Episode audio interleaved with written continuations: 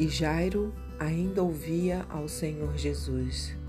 E estando ele ainda falando, chegaram alguns do principal da sinagoga, a quem disseram: A tua filha está morta. Para que ainda te enfadas, o mestre? E Jesus, tendo ouvido essas palavras, disse ao principal da sinagoga: Não temas, crê somente e não permitiu que alguém o seguisse, a não ser Pedro e Tiago e João, irmão de Tiago. E tendo chegado à casa do principal da sinagoga, Jairo, viu o alvoroço e os que choravam muito e pranteavam. E entrando, disse-lhes: Por que vos alvoroçais e chorais? A menina não está morta, mas dorme. E riam-se dele. Porém, ele, tendo-os feito sair, tomou consigo a Jairo, o pai, e a mãe da menina, e os que com ele estavam, e entrou onde a menina estava deitada. E tomando a mão da menina, disse-lhe: Talita cumi, que quer dizer: Menina, a ti te digo, levanta-te. E logo a menina se levantou e andava, pois já tinha doze anos. E assombraram-se com grande espanto.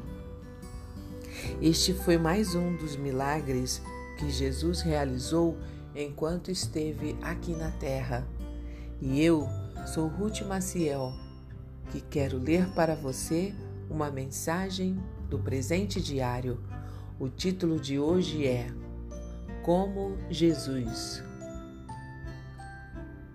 Enquanto Jesus conversava com o pai da criança, chegaram alguns e disseram: Ela morreu, nada mais adianta.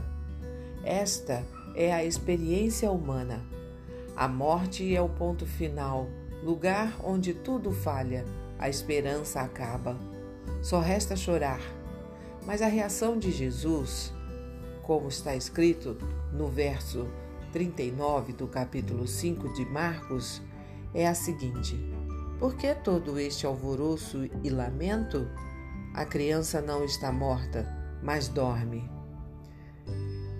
Esta reação revela que sua visão da morte é completamente diferente e ele chama de sono. Em 1 Coríntios 15, o apóstolo Paulo diz que Jesus ressuscitou dentre os mortos, sendo ele as primícias dentre aqueles que dormiram.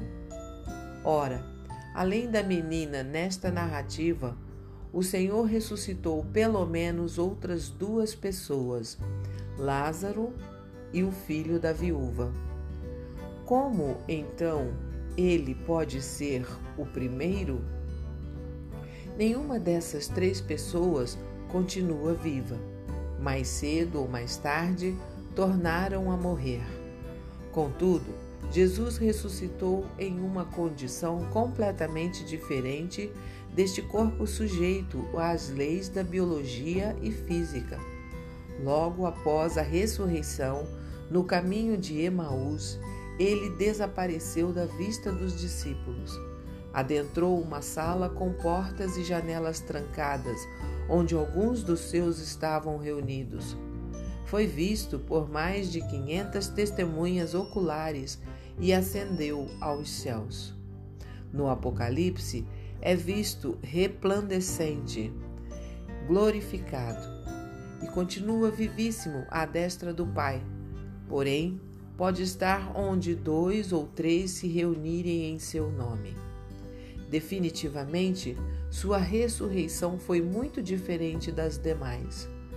Ele é as primícias, mas nós também seremos ressuscitados à sua semelhança, com corpos capazes de viver em uma dimensão completamente distinta da experiência atual. Nem é possível imaginar como será.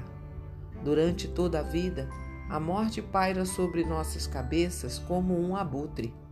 Começamos cada dia sem saber como e se terminará. como é possível viver? Ou se vive inebriado com substâncias e distrações para não perceber o óbvio, ou se crê em Cristo e descansa em Sua promessa. Quando voltar, seremos despertados do sono. Vamos fazer uma oração? Pai querido, não nos deixe perder de vista o glorioso destino que o Senhor nos prometeu. Amém. Se você gostou, compartilhe com outras pessoas, porque a palavra de Deus nunca volta vazia. Tenha um bom dia. Fique na paz do Senhor.